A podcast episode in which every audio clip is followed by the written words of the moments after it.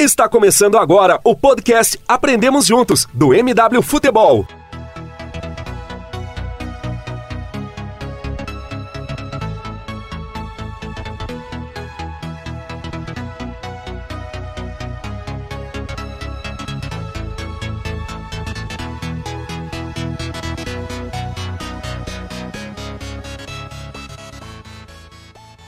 Fala galera do Aprendemos Juntos, estamos voltando com o nosso podcast depois de um período parado por algumas questões de, de organização, mas nós arrumamos todos os nossos problemas e estamos de volta a todo vapor com o nosso 18º episódio.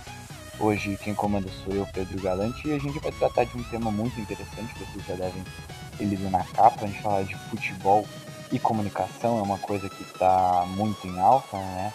É uma coisa que tem muito a ver com nós do MW, a gente tem um conceito diferente, e a gente vai desenvolvendo isso no, na sequência dessa próxima hora. Para isso nós não estamos sozinhos, trouxemos um convidado de peso, é, Carlos, Carlos Guimarães, jornalista, comentarista esportivo, coordenador de esportes da Rádio Guaíba, lá do Rio Grande do Sul, é mestre em comunicação e informação pela UFRGS, doutorando em comunicação pela PUC e autor do livro Comentarista Esportivo Contemporâneo, Novas Práticas no Rádio de Porto Alegre. Se apresente aí, Guima, depois de, dessa, desse currículo todo, cara. Fala, Pedro, beleza? É... Não, já, já foi dito aí, mais ou menos. Faltaram outras, outras coisas, assim, né? Que são essas partes é, ruins. É... Mas deixa, deixa, deixa para quem acompanha a rede social é, no momento vão, podem dizer militantes da causa contra a linguagem técnica no futebol, mas não é nada disso. Eu sei que o assunto vai se estender para isso, mas não é nada disso. É apenas eu sou um cara que é, gosta de um bom jornalismo, de uma boa comunicação, de um bom conteúdo. Eu acho que o futebol tem que ser tratado com seriedade e com uh, uma, uma prática de análise que seja inclusiva. Futebol é uma coisa fabulosa. Todos nós aqui somos apaixonados por futebol, mas apaixonados mesmo. Eu, eu, acho que a análise e as coisas e o conhecimento das pessoas eles precisam ser difundidos, eles precisam alcançar os outros fãs de futebol. Todos somos fãs de futebol e quanto mais eh, elementos das coisas do futebol eu puder saber, eu vou, vou querer saber coisas que são do campo da, do treinador, dos jogadores, do entorno, questões, é, vamos lá, vamos transcender de direito esportivo, de marketing esportivo, é, de, do torcedor, são, é, são todos os pontos que são fundamentais para a gente cada vez mais entender esse esporte que é altamente apaixonante, que faz a gente debater aqui, que faz a gente às vezes brigar, que faz a gente chorar, que faz a gente vibrar. E, e que bom que, que, que, o futebol ele é tudo isso.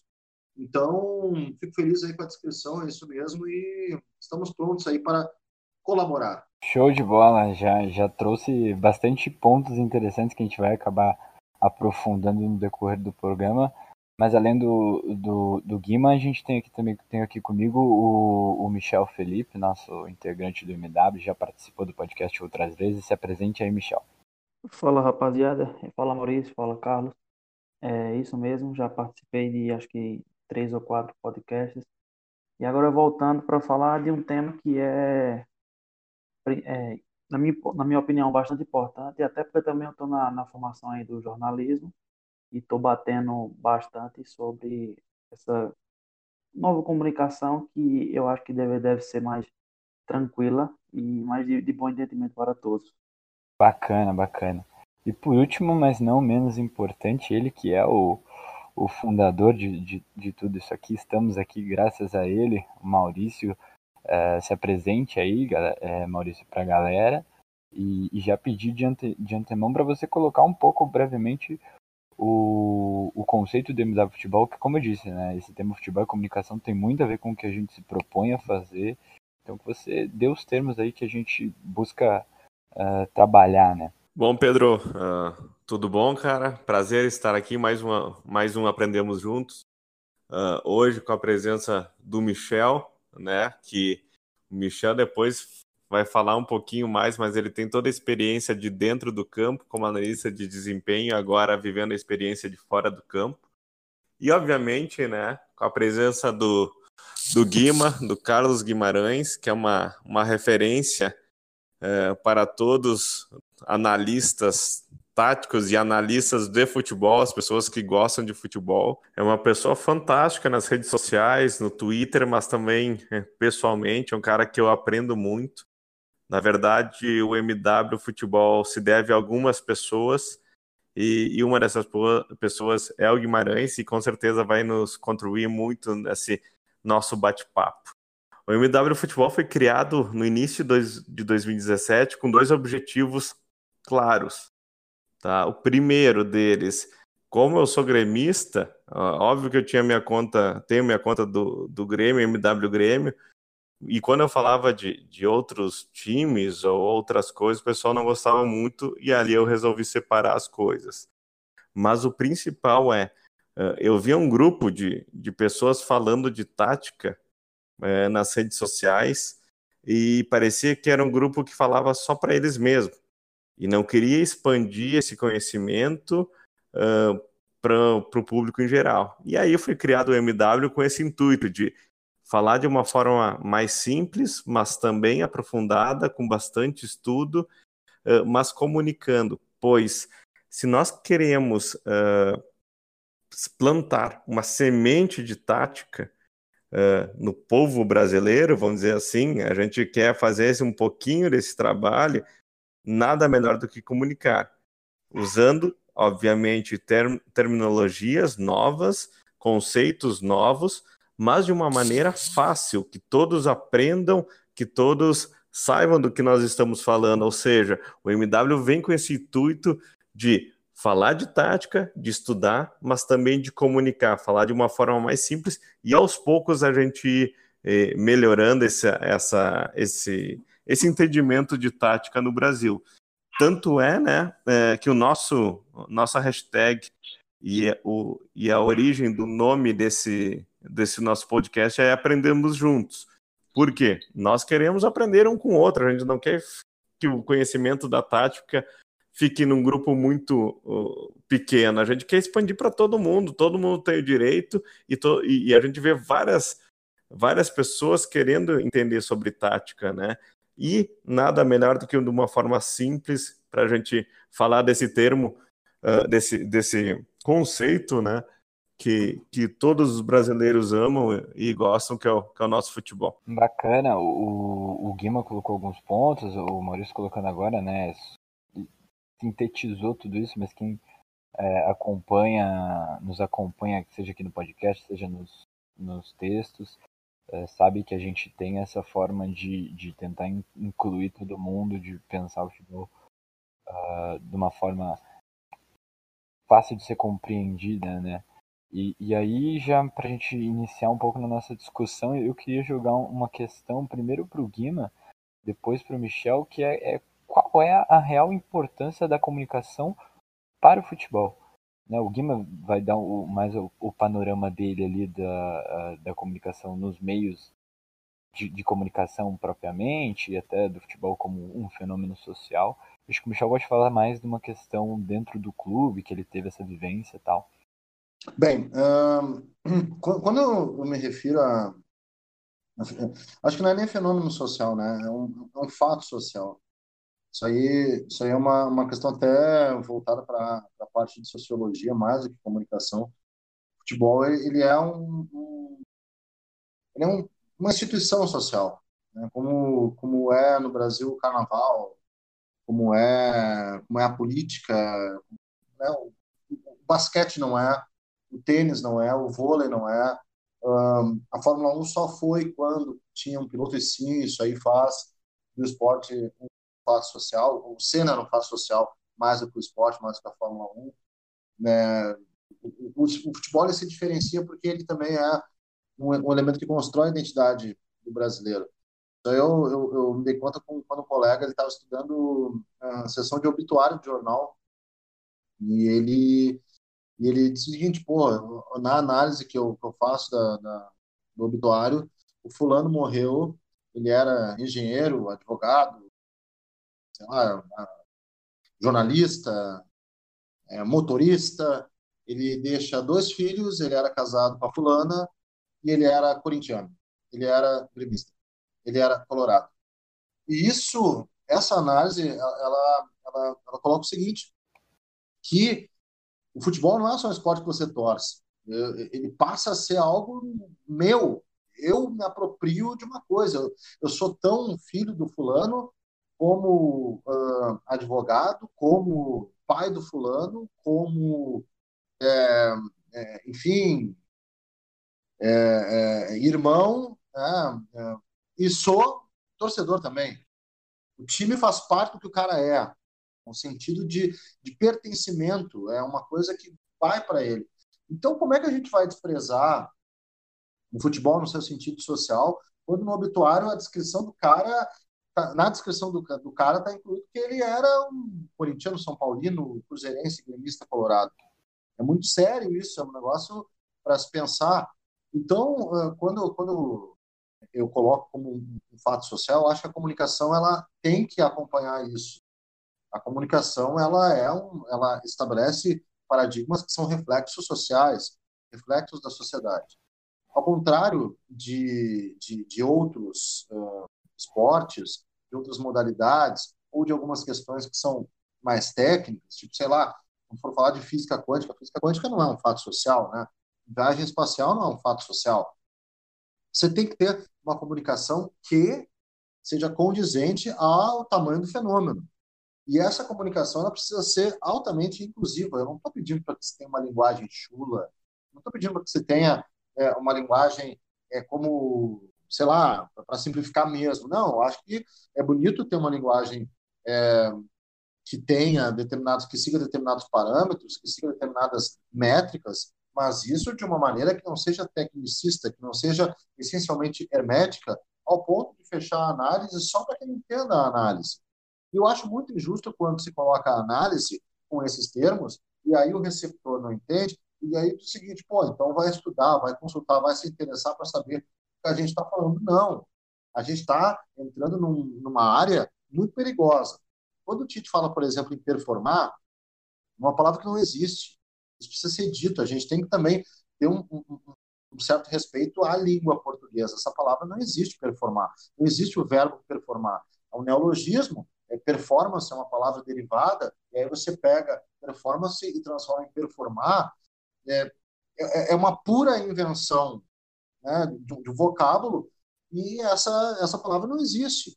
A gente tem que dizer isso aí. Sinapses no terço, é, no último terço, sinapses são conexões neuroniais, são, é, é um termo biológico que não se aplica, porque são conexões completamente diferentes, não são, não são conexões válidas para. Só se for no sentido de fazer uma alegoria, uma metáfora, né? mas não, não tem um comparativo lógico dizer isso para explicar como é que foram conexões entre os jogadores uh, no, no, terço final. Eu não sou também radical, acho que alguns termos são, são legais. Eu uso, por exemplo, vários termos, eu uso direto, eu uso transição, que muita gente se incomoda, eu uso amplitude, explicando direitinho o que é.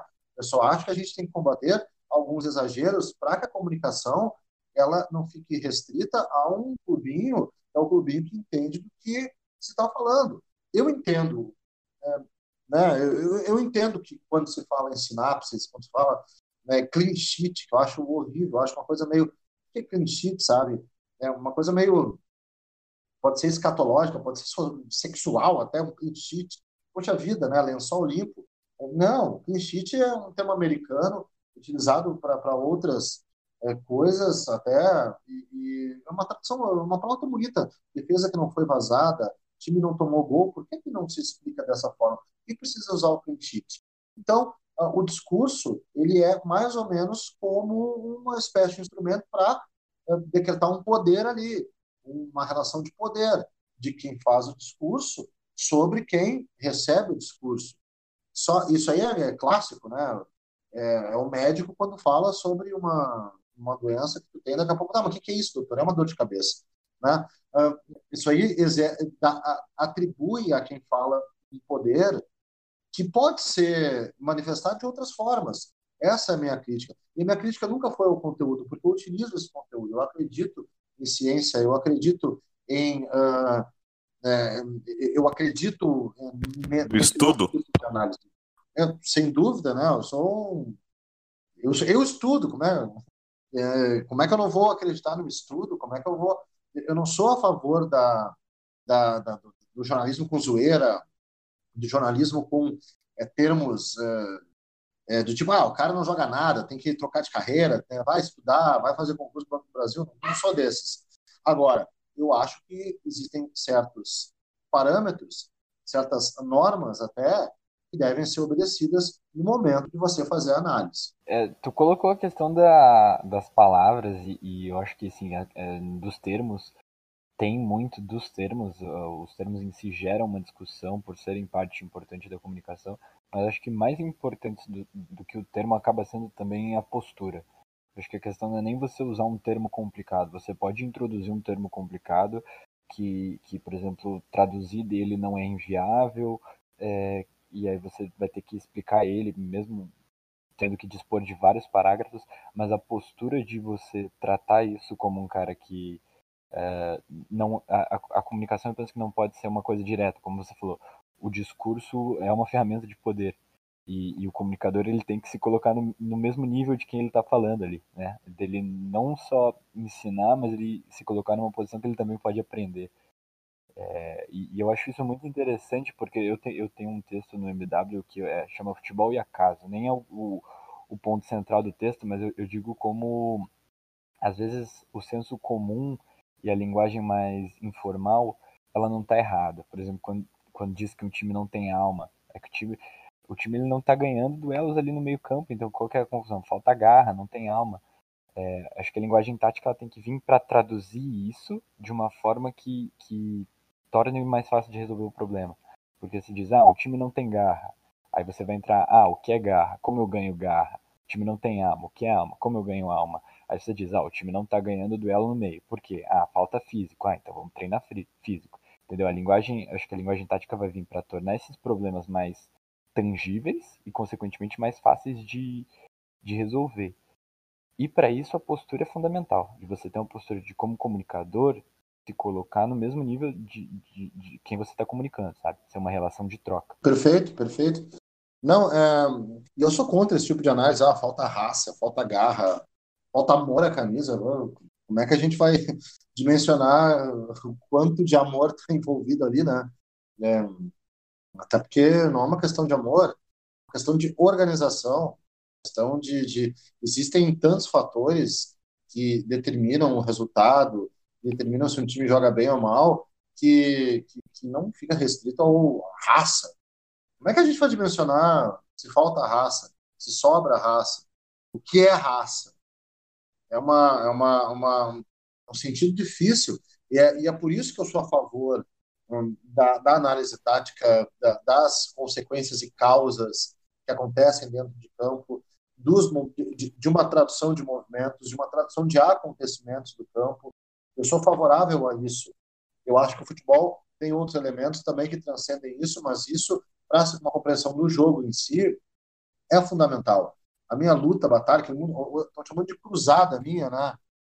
Cruzada, uma, uma, não sei se é uma, não é uma cruzada, é uma constatação, sei lá, que tem incomodado muita gente e tem me incomodado, sabe? Porque o primeiro a se incomodar sou eu. Muita gente acha, o Maurício sabe, o Maurício me conhece mais, mas muita gente, muita gente acha que eu gosto disso, né? Eu gosto, eu, eu queria estar compartilhando isso tudo mas uh, eu acho que é um pouquinho a minha obrigação também, até porque eu estudo isso, eu estudo discurso, estudo análise, estudo essas coisas, é um pouco da minha obrigação, da minha função, dizer que as coisas podem ser levadas de uma forma mais acessível ao público. É, meu debate não é quanto ao conteúdo, meu debate é sempre quanto à forma que esse conteúdo, que esse conhecimento, ele é repassado para o público. E aí aqui existe uma, uma questão bem diferente quanto à forma e o estudo. Né? Uma coisa é a forma que tu vai passar, a outra coisa é o estudo que tu faz todo por trás para falar o que, que você quer dizer. Né? E, e, eu acredito que se o cara falar de sinapses interligadas do corredor um, lateral, extrema esquerda para um jogador, ele não vai entender. Lá no vestiário, o cara não vai entender isso, assim como o, o cara que está uh, ouvindo rádio, ouvindo, ouvindo a TV, não vai entender isso. E vai terminar. Um, e, e, e, isso fica uh, de dois pontos. Um ponto, ou, ou aquele que está ouvindo se desinteressa totalmente, né?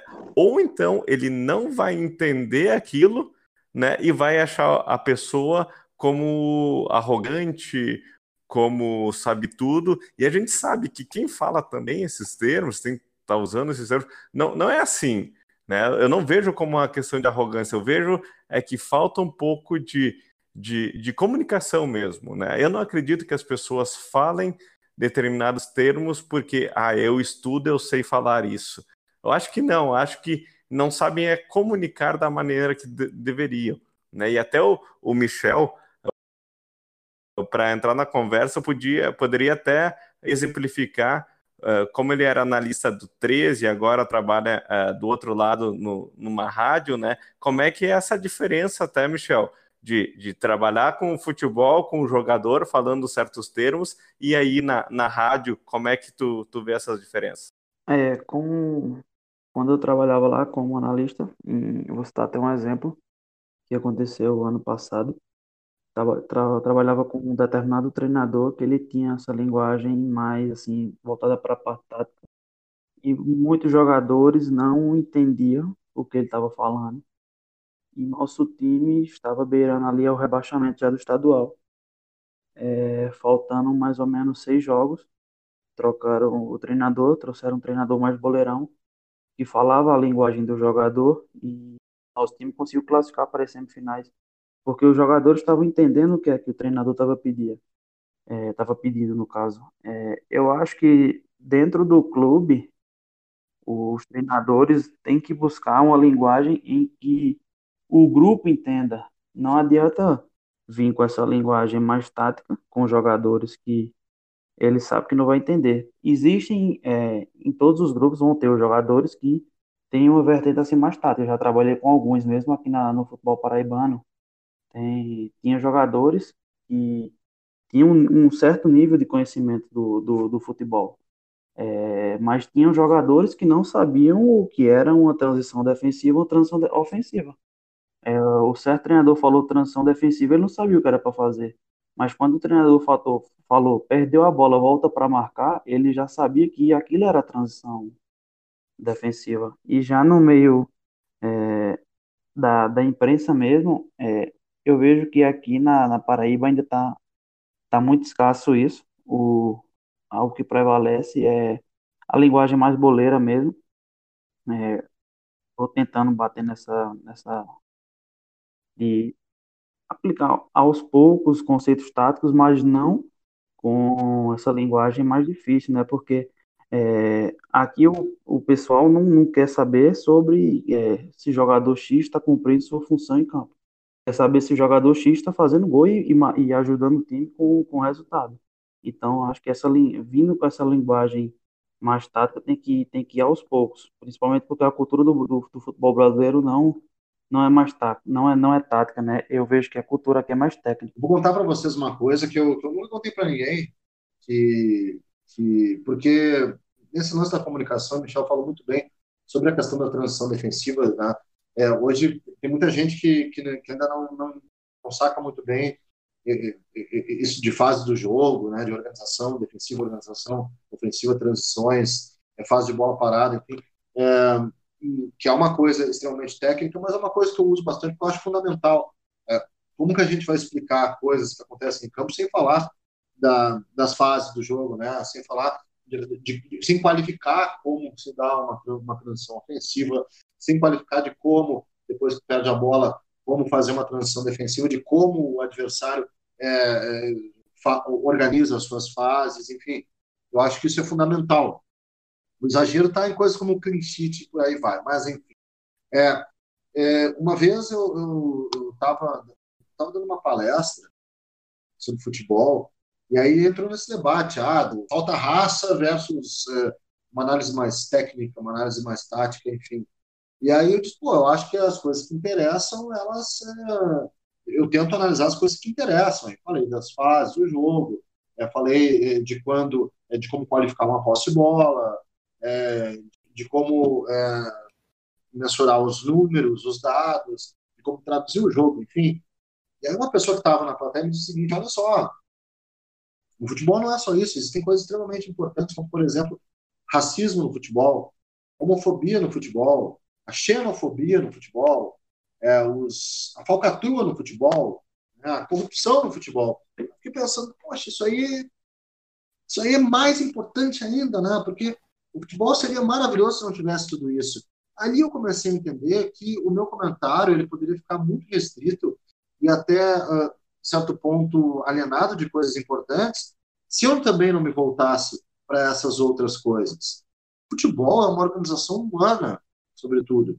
O que o Michel falou de como se trata o dia a dia no clube, a gente tem a explicação, mas a gente explica daqui a pouco para um, uma, um elenco de 30, 35 pessoas, onde um está se separando, onde um perdeu a mãe, onde um uh, virou à noite, onde um está sem comer, onde um está uh, negociando, é, onde um está descontente com o salário. Imagina isso. Então, fundamental a comunicação. Fundamental. É essencial. Porque se não houver comunicação para lidar com tanta gente no meio do futebol, e tem que ser uma comunicação universal no primeiro momento, depois você pega casos específicos, mas não tem como trabalhar para um jogo coletivo só individualizando o papo. Não. O, o, a abordagem ela tem que ser universal, coletiva. Como fazer isso com tantas cabeças diferentes que passam por tantos problemas diferentes, sem ser de uma maneira eficaz na comunicação? E eu transfiro isso para o ouvinte e para o leitor. Eu quero que as pessoas entendam o que eu tenho para falar.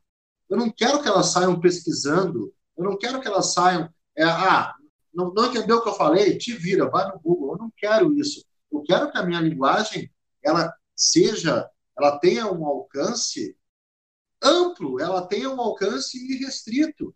E, no, e a segunda vez que eu virei a chave, é, são, são, três vezes na verdade. Uma foi essa.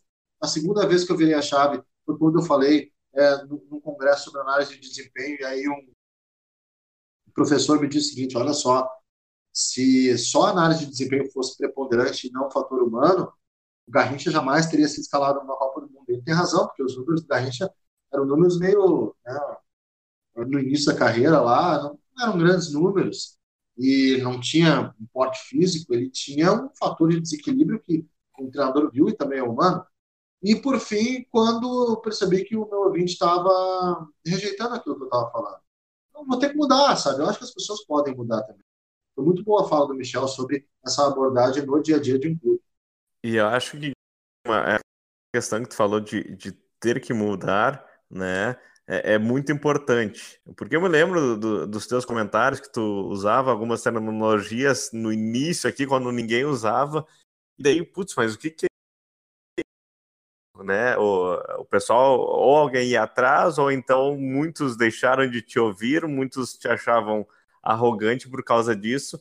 E aí tu teve, vamos dizer, o senso de, putz, eu sou um comunicador de uma grande rádio aqui do Rio Grande do Sul, eu vou ter que me adaptar ao meu público, né? E eu vejo assim, se a gente quer uh, falar com o, com o público em geral, para o grande público, vamos nos adaptar ao que eles querem.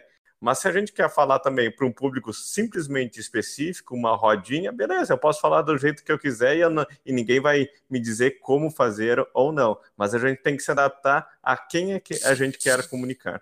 Eu, eu, eu acho muito legal essa questão do, do Maurício falou do, do adaptar, porque é, eu acho legal colocar uma coisa que a gente tem a gente tem essa questão do termo, dos termos que a gente vai a gente já falou bastante e a gente vai continuar citando se remetendo a isso ao longo do programa porque é, é ponto central nessa discussão. A gente tem muito dos termos vindo de uma linguagem acadêmica e por vezes é, sim o estudo acadêmico tem toda a sua importância não estou desmerecendo isso de forma alguma mas para um viés de comunicação é muito mais interessante o comunicador, por vezes, construir a sua própria linguagem do que adotar uma linguagem acadêmica pronta, pré-estabelecida, que vai acabar é, desinteressando. E eu acho que esse, isso é o ponto principal. O comunicador ele tem que querer chamar atenção, ele tem que querer chamar atenção para mais gente. Eu fico muito, eu fico muito satisfeito quando, quando eu escrevo um texto e, e eu mostro para minha avó que não entende nada de futebol e ela e ela se propõe a discutir comigo porque ela entendeu algo, as coisas que eu, que eu coloquei ali em alguma instância. É, e eu acho que esse é o, esse é o grande ponto da, de quando e, se coloca e aí, Pedro, comunicador.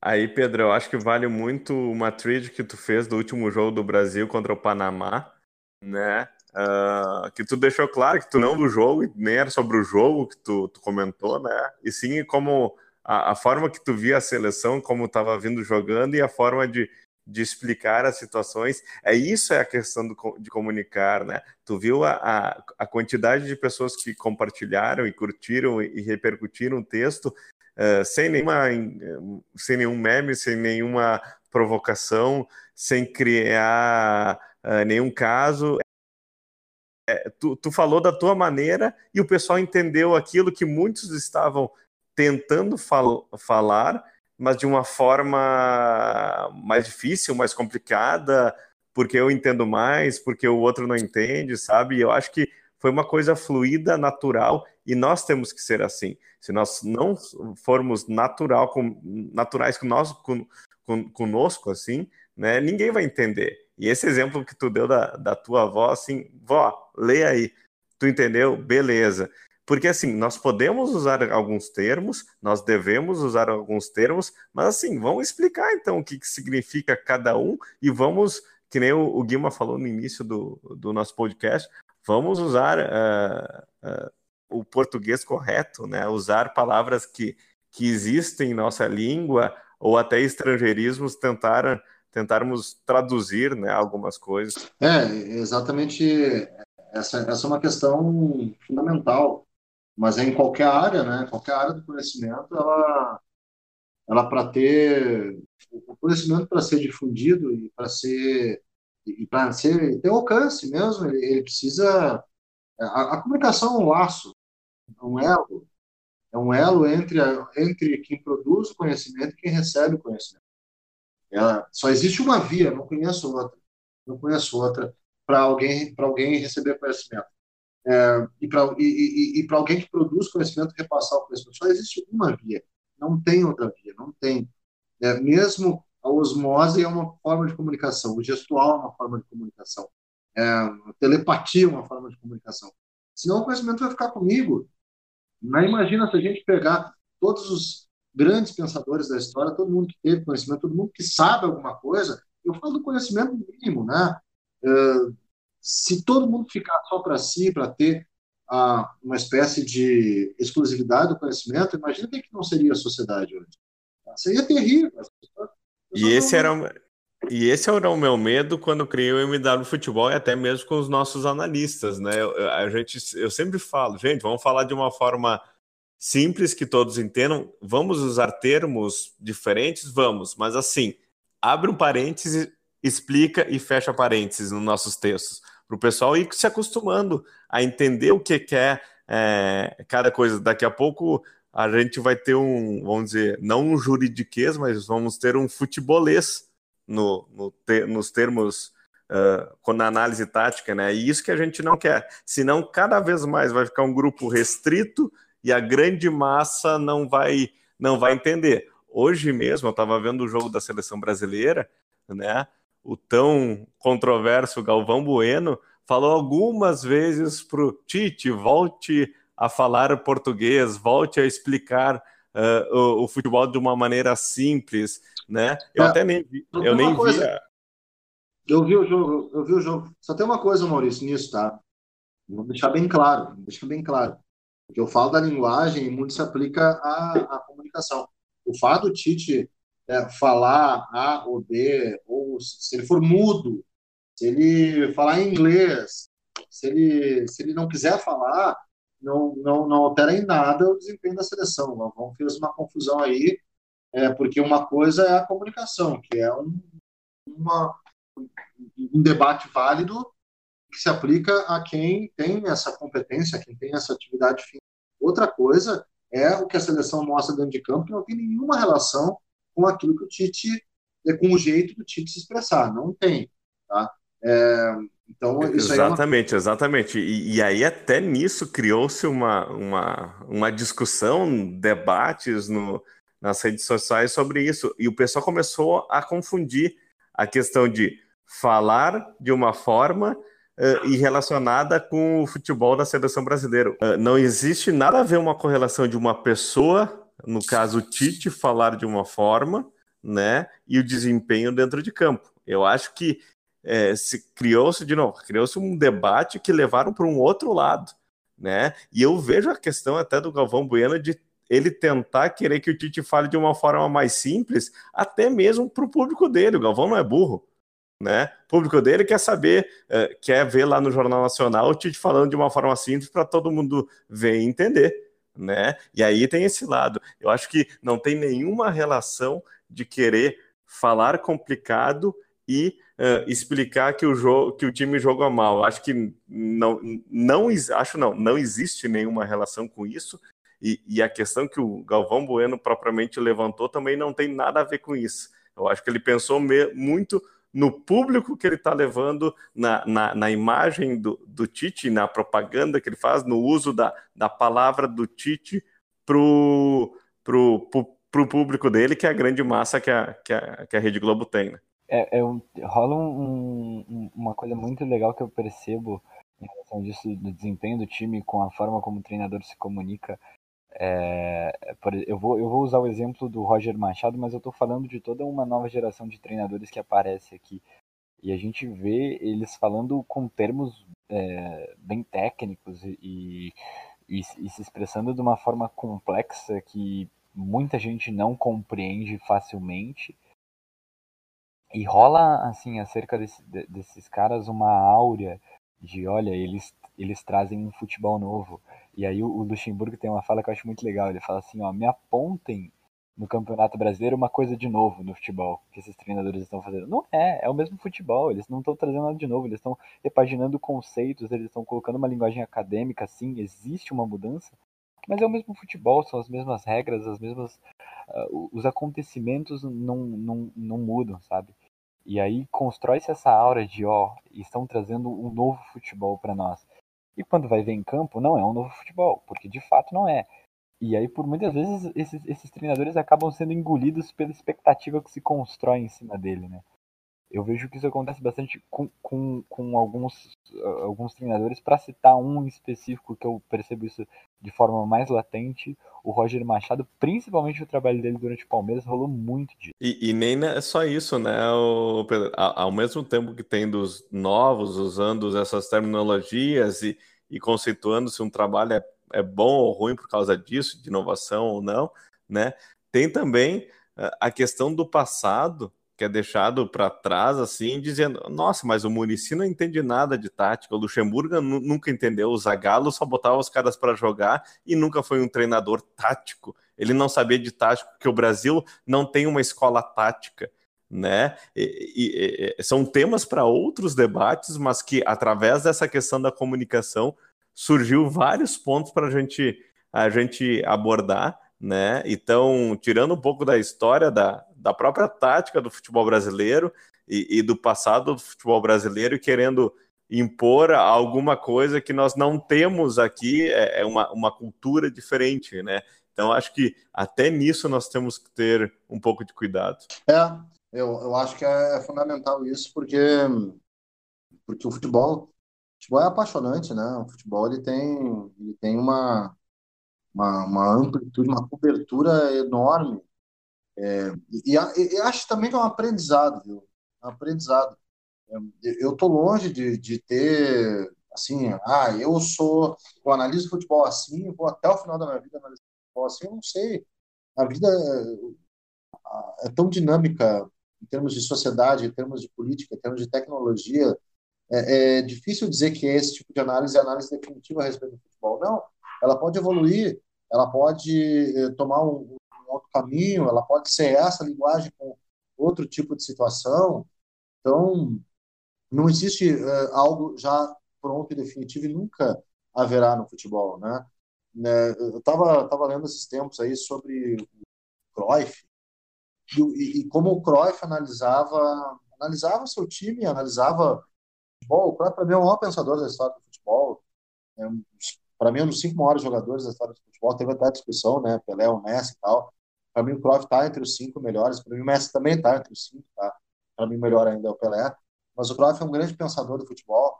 Ele é um, ele é um, é, é um gênio, foi um gênio. E, e, e, o, e o Cruyff é, coloca simples, a razão de existir no futebol é o jogador com a bola. O que eu tenho que fazer é organizar isso. Porque quando o jogador tem a bola, é aí que se tem o futebol. O futebol, ele nada mais é do que uma manifestação artística que precisa ter um alicerce científico para que essa manifestação artística se torne competitiva. É isso, sabe? É que é uma coisa mais simples do que isso. Ele forçava os seus jogadores, quando treinava, a gostarem de estar com a bola, porque a bola era é o que faz o futebol acontecer.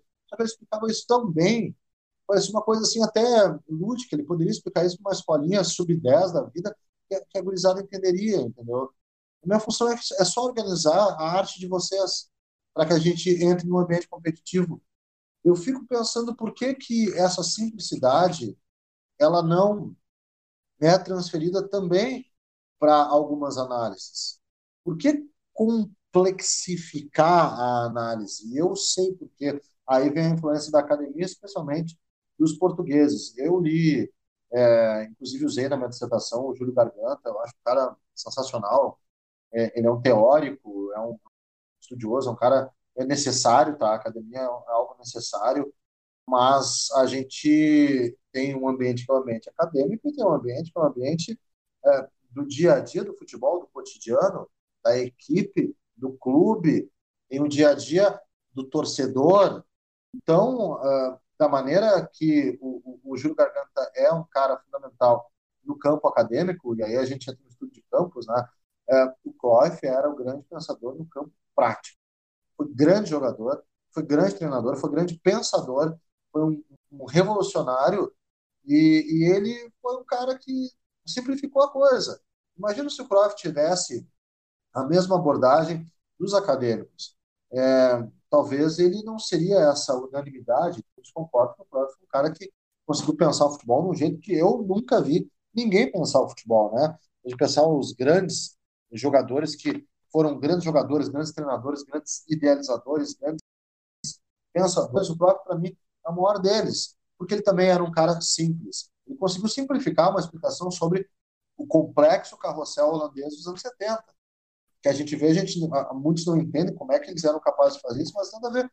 Ele explicou: o carrossel holandês é, pode ser o seguinte princípio: se a gente não tem a bola, a gente tem que ter mais gente do que no, no setor, na fase do jogo, do que aquele que tem a bola. Se eu tenho a bola, eu tenho que ter mais gente atacando do que aquele que está defendendo. É uma, ele, ele simplifica as coisas. Eu acho isso brilhante e muito difícil também. Essa simplicidade é, é muito, é muito legal e o Maurício colocou uma, a, a, questão da história e isso me fez pensar bastante. Uh, mas antes de eu colocar esse ponto aí, eu queria ouvir a opinião do Michel. É, falando dessa parte mais simplista, é, eu acho que também alguns comentaristas buscam também algumas, não é que são falas difíceis, mas uma, uma fala assim mais tática para mostrar, tipo, é, eu estou estudando aqui, estou é, participando da renovação do futebol. Eu queria citar um exemplo sem falar nomes, mas em transmissões, às vezes, de, de, de jogos, tem esses, esses jornalistas mais novos que buscam o estudo mais tático, é, falam o seguinte, vamos botar um exemplo, é, time X está aqui jogando com duas linhas de quatro compactada. Muita gente às vezes não vai entender o que é isso. Enquanto o pessoal assim mais, é, vamos botar da, da, da antiga, fala é, o, o time X está aqui jogando com duas linhas de quatro muito próximas. Às vezes o público prefere essa linguagem mais simples porque é onde ela vai entender. E às vezes as, é, as pessoas ficam tipo meio escanteando é, essa vertente mais tática por, por causa que muitos é, comentaristas ficam usando esses, esses vocabulários para se autopromover como é, nova geração. Você falou de, de, de, comentarista, isso que você colocou de novos comentaristas para se autopromover, acho que acontece bastante. E, e o que o, o Guima estava falando de simplicidade, o Maurício falou da, da história tática, né? É, eu, eu preciso assim, como a, a história tática brasileira, ela não é propriamente objetiva, ela, ela nunca esteve fora de uma, de, uma maneira, de uma maneira acadêmica, de nós sentarmos e pensarmos futebol. A gente sempre teve isso de uma forma muito intuitiva, muito subjetiva. E, por isso que até pode. Eu entendo quem diz que, por exemplo, o, o Zagallo só juntava. Não, não dando razão, mas eu entendo a, a, a partir de que pensamento surge essa fala de que o Zagallo só juntava os caras e eles decidiam. É porque é, tinha era muito mais subjetivo, não tinha muito do treinador ter que passar é, o que o jogador tem que fazer aqui, aqui, ali, ali. O jogador tinha uma percepção uh, muito própria de si e concebia o jogo a partir de si mesmo de uma forma muito muito rica, né? E a gente vê isso de uma forma legal na comunicação. A gente tem algum, alguns comentaristas que desinformam, eu percebo isso, comentaristas que você percebe falhas graves de opiniões sobre jogadores, sobre times que não condizem com a realidade, que assim um mínimo acompanhamento é, desmente o que foi dito e que e, e, comentaristas que buscam pegam assim lances soltos do jogo e pegam a lógica mais simples que eles têm acerca daquele lance e, e colocam isso acerca de todo o jogo como se o jogo fosse aquilo, sabe? Mas a gente também tem comentaristas muito interessantes, e disso que eu coloquei do subjetivismo, é, em ex-jogadores, né? O Ricardinho e o Grafite, acho que são dois grandes exemplos. Dois caras que, que, que não são novos, né? Apesar de estarem entrando na comunicação, que, que viveram o meio do futebol e que trazem essa, essa, essa questão numa linguagem muito interessante, né? É, eu falo, Ricardinho é um dos comentaristas que eu mais gosto de ver, porque ele tem um, uma visão do jogo muito, muito, boa e ele passa isso de uma forma muito simples. Ele não precisa usar nenhum termo técnico e você entende o que está passando. E aí eu me pergunto, será que esses caras, eles estudaram e aí eles fazem essa sim, sim, não simplificar, eles tentam comunicar da melhor forma, ou isso está subjetivo e eles estão só é, colocando isso para fora do jeito que eles sempre expressaram, do jeito que eles aprenderam na rua jogando bola, sabe? Eu acho, eu, eu acho que a comunicação é um dom, tá? É, eles têm, eles têm uma coisa que eu não tenho, que a gente não tem aqui, e que o comentarista jornalista não tem, que é o conhecimento de campo. A gente é, tende a, a, a, diminuir o conhecimento empírico. Eu acho que tem, essa onda aí é uma onda perigosa de, de valorizar mais a academia do que o conhecimento empírico, o conhecimento prático, o conhecimento de campo. Quando eu falo em empirismo, é, na verdade eu pego a acepção da palavra, as pessoas usam errada, de forma errada a palavra o empirismo. O empirismo é chute, tá? O empirismo é a prova prática. É uma prova empírica, é uma prova prática. Não? Às vezes em base teórica, mas é uma mas é uma, um exercício prático que é levado para uma outra instância. Então, não é, não é chute. Então, eles falam porque eles receberam muitas informações de treinadores, eles receberam muito conteúdo do campo de jogo, eles viveram o campo de jogo. E aí eu acho que tem muito a ver com o dom também, porque a gente é, tem comentaristas que se expressam muito mal, que às vezes não tem essa leitura, sabe? Não é, não é todo ex-jogador tem leitura de jogo, tem didática, senão todo, todo jogador seria treinador, não. É, alguns têm o dom para treinar, para orientar, né? Outros têm o dom para se comunicar, outros têm o dom para ser empresário, enfim. É, eu acho que é uma, uma, uma, coisa muito deles, assim. Eu gosto do Ricardinho, eu gosto do Grafite também. Acho que eles fazem isso com, com didática, com simplicidade. Eu, eu não desprezo. Eu, antigamente eu desprezava o jogador e eu percebi que era uma coisa de reserva de mercado. Ah, para quem quem que comentar está fazendo um exercício jornalístico e tem que estudar jornalismo para isso. Eu não penso mais assim. Tem muita coisa que eu não penso mais. Eu. Sim, e, e, assim, tem os dois, os dois lados, né? Eu acho que nunca, nunca o extremismo bom e a gente vive num país que é, do, que é dos extremos. E não é que, que nem o Guima falou, não, é, não quer dizer que o cara é ex-jogador e vai saber treinar bem, não, é, não quer dizer que o cara é, é ex-jogador e vai se comunicar bem, vai ser um bom comentarista, uh, né? E também não vai se, eh, não, não quer dizer que um bom, uh, vamos dizer, um cara um, com N informações de jornalismo vai conseguir também se comunicar. Eu acho que também tem, tem esse dom da comunicação em si. E, e eu vejo muito que, que há, repito, no Brasil há, é, há muitos extremos. Ou seja, ou tu fala de uma forma que me agrada, que é do meu lado, e daí tu é excelente, ou tu fala de uma forma mais simples ou, ou mais direta e tu não entende nada de futebol e tu não estuda, e vice-versa também, né? E, e a gente está levando a um, um extremismo uh, nas redes sociais quanto a esse assunto, uh, exagerado, e, e, as pessoas não estão entendendo muito bem uh, onde a gente quer chegar com isso tudo, né? Que é comunicar, é falar de futebol, estudando cada vez mais o futebol, mas falar de comunicar de uma maneira mais simples possível, né? E, e daí agora ficou o lado do pessoal que não estuda futebol e, e que é grosseiro e que é simplista, uh, uh, que é simplório, desculpa, e o, o, outro lado do pessoal que estuda, que fala robuscado, uh, que entende que criou, parece que criou a bola, né? Eu acho que existem, estão se criando alguns extremos que a gente não pode entrar nesse, nesse tipo de, de debate que só, só vai ser prejudicial para o futebol brasileiro. Bacana, eu, eu vou,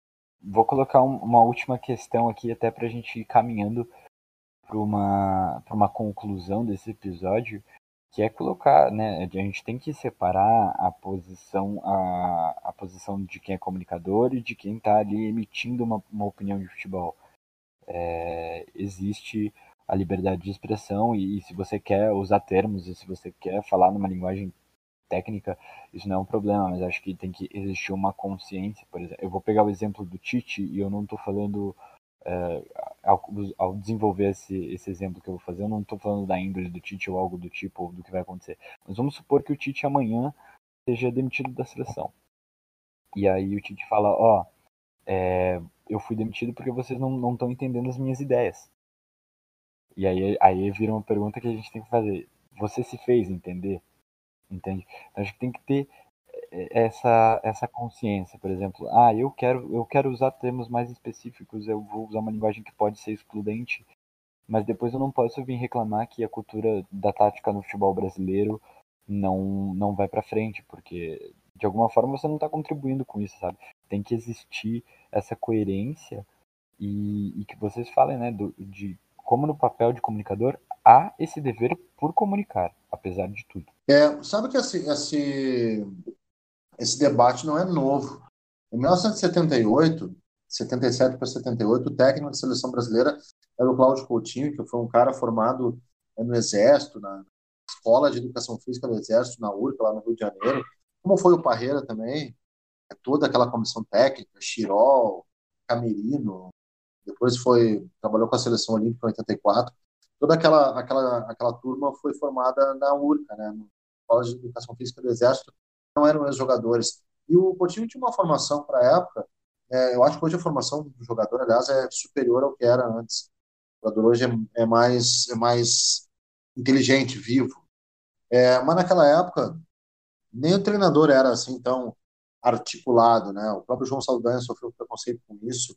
Zagallo era um cara articulado, mas o, o Coutinho era acima da média. Era um, por exemplo, na época era uma coisa, ó, o Coutinho sabe falar inglês, e, e, e, se, e se creditou a, a, a, uma dificuldade que o Coutinho tinha de repassar os seus princípios para os jogadores. É, depois ele teve sucesso no Flamengo, ele monta aquele time do Flamengo, ele monta aquele time do Flamengo, super campeão dos anos 80, mas na Copa do Mundo ele, ele deixou o conceito acima é, de uma armação de time, o conceito do overlap, do lateral base, o Edinho, lateral esquerdo daquela Copa, né, um lateral base para um lateral ponta, um era o Toninho, o outro era o Edinho, fechava numa linha de três zagueiros, é, não queria o Falcão no time, o Falcão era meio acadêmico, ele queria volantes mais é, dinâmicos, mais infiltradores, tipo Cerezo, o próprio Batista e tal, Então, gerou uma certa polêmica o Coutinho. Em 1990, Sebastião Lazzaroni treina a seleção brasileira e ele vem também com uma, uma, uma linguagem, na época europeia, muito, muito influenciado pelo campeonato italiano dos anos 80, que era um grande campeonato do mundo, né? O campeonato Milan dos holandeses, a Inter de Milão dos alemães, o Napoli do Maradona do Careca, e a Juventus do Baggio, por aí vai. E, e muita influência de, de, de coisas que estavam que eram moda no futebol, tipo esquema com líbero, três zagueiros, o grande líbero, Baresi, a Dinamáquina, jogava com três zagueiros, o era o Morten Olsen, aí ele tentava aplicar na, na seleção brasileira e não foi compreendido. É, não, não foi um discurso que, que o, o, o jogador aceitou. Aquela seleção foi muito confusa, a seleção de 90. Agora, sobre o Tite, aí é a favor do Tite, tá, gente? Ele sempre foi assim, viu? Desde a época do Caxias, desde a época em que ele foi campeão gaúcho pelo Caxias em 2000, ele tem um discurso mais, assim, ele dizia no Grêmio, ele chamava de stopper, por exemplo, os zagueiros né, que ficavam numa linha de três, ele, ele falava em facão, ele usava uns termos assim que eram eu me lembro do eu me lembro do Alex Xavier como stopper isso. Ele usava não combina arrasta... assim. Alex Xavier e stopper não combina na mesma frase mas tudo bem. Ele, ele, ele usava o arrasta Rubens né que era para o Rubens Cardoso arrastar a jogada. Ele tinha os seus uh, uh, uh, o seu uhum. é, é, ele tinha então ele sempre foi assim ele sempre foi assim. E digo mais, as críticas que eu faço, elas não são em relação ao Tite, só se o Tite, é, aí como o Pedro falou, não se fizer entender. Aí nós temos um problema. O Tite também é um comunicador com o grupo. Com os outros, confesso que eu não me preocupo. O que mais motivou a série de tweets, e eu não escrevi um texto sobre isso, não vou escrever agora, até porque já houve uma indisposição aí com um cara que eu admiro e eu prefiro não não falar mais sobre isso por um tempo, a, a minha luta é com relação a quem analisa. E, e, e, de uma forma excludente, sabe? Alguns. alguns. É, então, isso aí, pô, não posso admitir que um analista escreva alguma coisa para tratar quem não entende o, o, que ele escreve como um burro, sabe? Não é. O torcedor não pode ser tratado como burro. Eu não trato meu ouvinte como burro. Por que, que ele tem o direito de tratar os outros como burro? Está me tratando como burro. Como assim, sabe? É, aí, eu sei o que vocês estão falando, eu sei que não é bem assim a coisa. É só isso. Mas com o Tite, sim. Se ele não se fizer entender com os jogadores, aí sim teremos um, olha, um grande problema. Um tempo, tá? Eu, eu sou favorável à manutenção do Tite, acho que o Tite é o melhor treinador brasileiro ainda. Eu sou um cara que, para mim, é, eu sou o último a pedir troca de treinador. Eu acho que o futebol é processo, é continuidade, é, é, é trabalhar por longo prazo, sim. Eu sou favorável à permanência do Tite eu não vejo nenhum cabimento pedirem a cabeça do treinador nesse momento. Eu me coloco até lado da, na opinião do Tite e, e, já vou fechando aqui. A gente podia ficar horas e mais horas conversando, mas infelizmente a gente tem esse tempo do podcast aí, né? É, antes de encaminhar para para que vocês se despeçam da galera e tal, aí a gente realmente termine. Infelizmente dá uma, dá uma notícia triste, né? O, o Guima mencionou faleceu o, o jornalista Rafael Renzel, que, que foi vítima do, do acidente com a Chapecoense, foi um dos sobreviventes. Faleceu agora enquanto estávamos gravando. É uma triste notícia. O Guima, que, que conviveu, acho que pode até falar algumas palavras. E, e fica aqui a nossa homenagem a, a Rafael, a toda a família.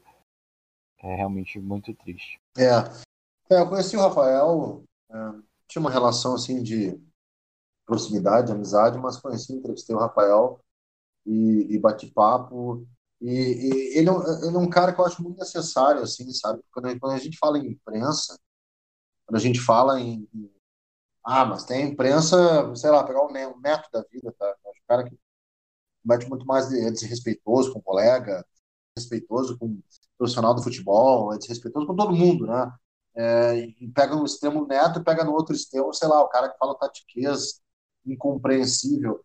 A gente se esquece que a imprensa, ela tem, por exemplo, no interior do Brasil, ela tem o narrador, ela tem o comentarista, ela tem o repórter de rádio, ela tem o jornal pequeno, e são caras que cobrem esporte, sim. É, o Rafael é um narrador do interior, tá? de Chapecó, interior de Santa Catarina, que é uma cidade rica, uma cidade grande até, mas é, era um narrador de Chapecó, é, e era um cara extremamente simples, um cara extremamente humilde, um cara extremamente competente, um cara extremamente uh, uh, focado e um cara que era apaixonado por, por isso, o rádio, pela imprensa, é, pelo jornalismo, pelo futebol. Como é que a gente vai decretar que ele é menos jornalista do cara que analisa com extremo detalhe os fatores, os aspectos do campo e da bola? São realidades diferentes e ele, dentro da paixão dele, ele foi um gigante, um guerreiro, um cara que sobreviveu a um acidente de avião, depois segue com bom humor, é, com competência, tocando o trabalho dele, tocando a vida dele, lutando pelas coisas da rádio dele, da Chapecoense, de uma outra realidade, a gente tem que valorizar muito isso. É por isso que eu fico meio assim, quando falam de imprensa e, de, e, e que, é, e que alguns têm como verdade absoluta em determinadas situações. Vamos olhar um pouquinho para o entorno e vamos olhar um pouquinho para o horizonte também. Vamos ver a realidade, vamos ver o dia a dia, vamos ver quem são as pessoas que hoje, de fato, fazem uma imprensa brasileira. É a mesma coisa quando eu fico assim, pá, o cara que vai para o futebol, ele vai para ganhar dinheiro, ficar rico. A gente sabe, todos nós sabemos que é 0,1% que enriquece de fato o futebol. Porque a vida do futebol é muito dura, ela é muito difícil para a maioria. Então, se vai um cara que lutou pelo seu ideal, pela sua paixão, não deixou. Ele estava escalado para o jogo de amanhã da Chapecoense, estava escalado. Quer dizer, é o jogo do Campeonato Catarinense. É, escalado e foi jogar uma bola hoje e morreu de infarto. E a gente fica pensando sobre destino, né, sobre um monte de coisa. Era um cara sensacional. É, assim, ó, bah, é, é, uma notícia muito triste mesmo. É uma grande perda para o mundo do futebol, para o mundo da comunicação. Nós do MW, a gente presta nossa homenagem, luto do luto, que, que a família arranje conforto de alguma forma como for possível. E agora vamos caminhar realmente para o momento final do nosso podcast. É, abrir para cada um de vocês se despedirem, falarem diretamente com esse público que nos ouve. É, acho que a gente pode começar pelo Guima aí, se alguém quiser começar. Pode ser. É... Bom, eu tenho a agradecer em primeiro lugar, né? Obrigado pela oportunidade aí. Eu gosto de conversar sobre futebol, adoro conversar sobre futebol. É... Gosto de uma polêmica de vez em quando, mas é tudo saudável. As pessoas acham que eu brigo, que eu xingo. Não, é tudo saudável. Eu acho que a gente tem muita coisa para evoluir no debate, na análise, é, na, na, reflexão, no contraponto, sim. É, eu não sou nem perto de ser o dono da verdade, eu estou mudando o tempo todo. Hoje mesmo, né, até uma coisa, uma reflexão, será que essa minha luta também, esse meu discurso, não é pelo fato de eu ver que é, eu já estou aí com 20 anos de, de, de profissão, a pouco chego, né, é, planejando uma carreira assim, sei lá, com 50 anos de profissão, daqui a pouco chego no meio do caminho e eu vejo ter uma gurizada voando e isso é muito saudável. Será que no meio não estou meio que sentindo o primeiro impacto da, dos novos tempos, vendo que daqui a pouco eu posso ser ultrapassado? Será que eu não estou fazendo isso? Será que não é uma coisa de me agarrar para criticar coisas novas? Não sei, eu penso sempre nisso, sabe? E acho que é uma coisa muito saudável o debate. Eu não gosto quando uma pessoa se coloca como dono da verdade e decide não debater. Eu acho que o debate é que promove, é, de fato, a evolução. A evolução, ela tem vários pontos. Não é, ah, isso é agora isso, essa evolução então. Não.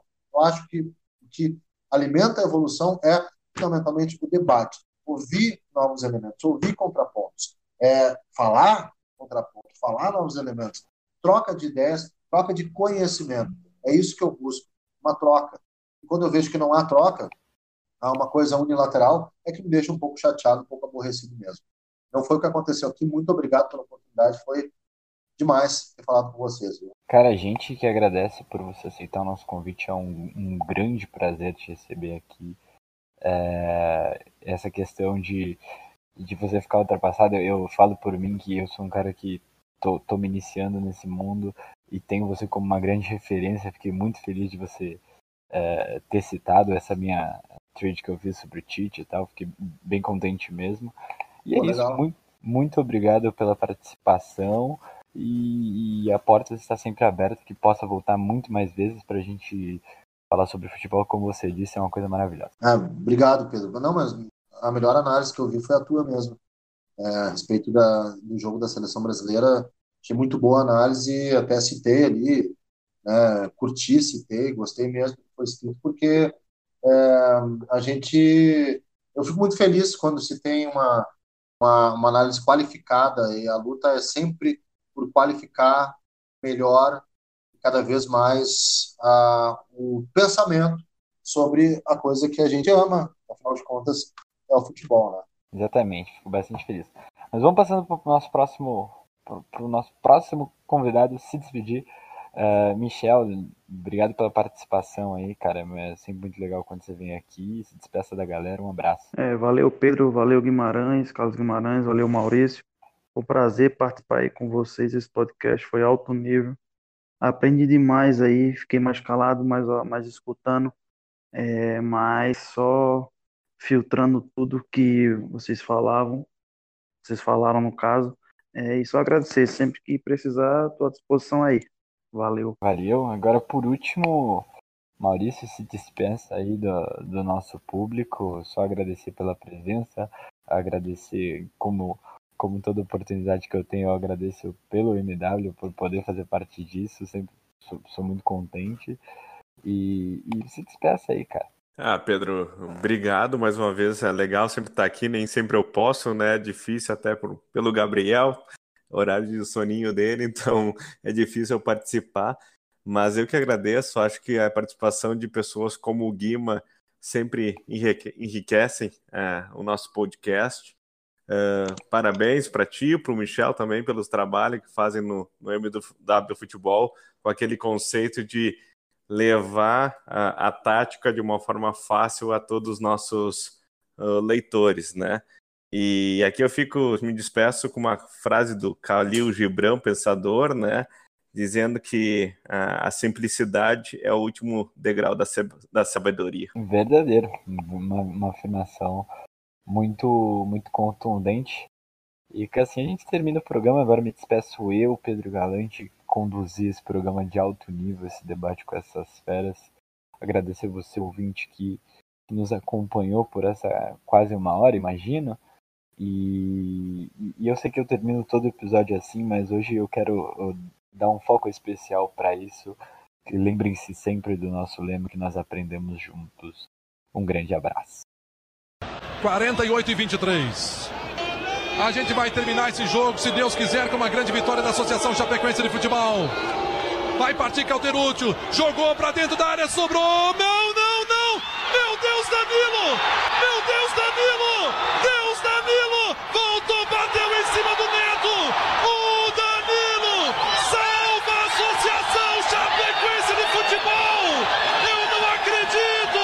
Danilo, de pé, de pé! Fez uma defesa incrível! Eu vou levantar de pé porque vai acabar o jogo! Vai acabar o jogo! Nós vamos pra final, torcedor! Nós vamos pra final! Danilo vai jogar essa bola! Olha aqui, torcedor! Olha o que que tá acontecendo! Acabou!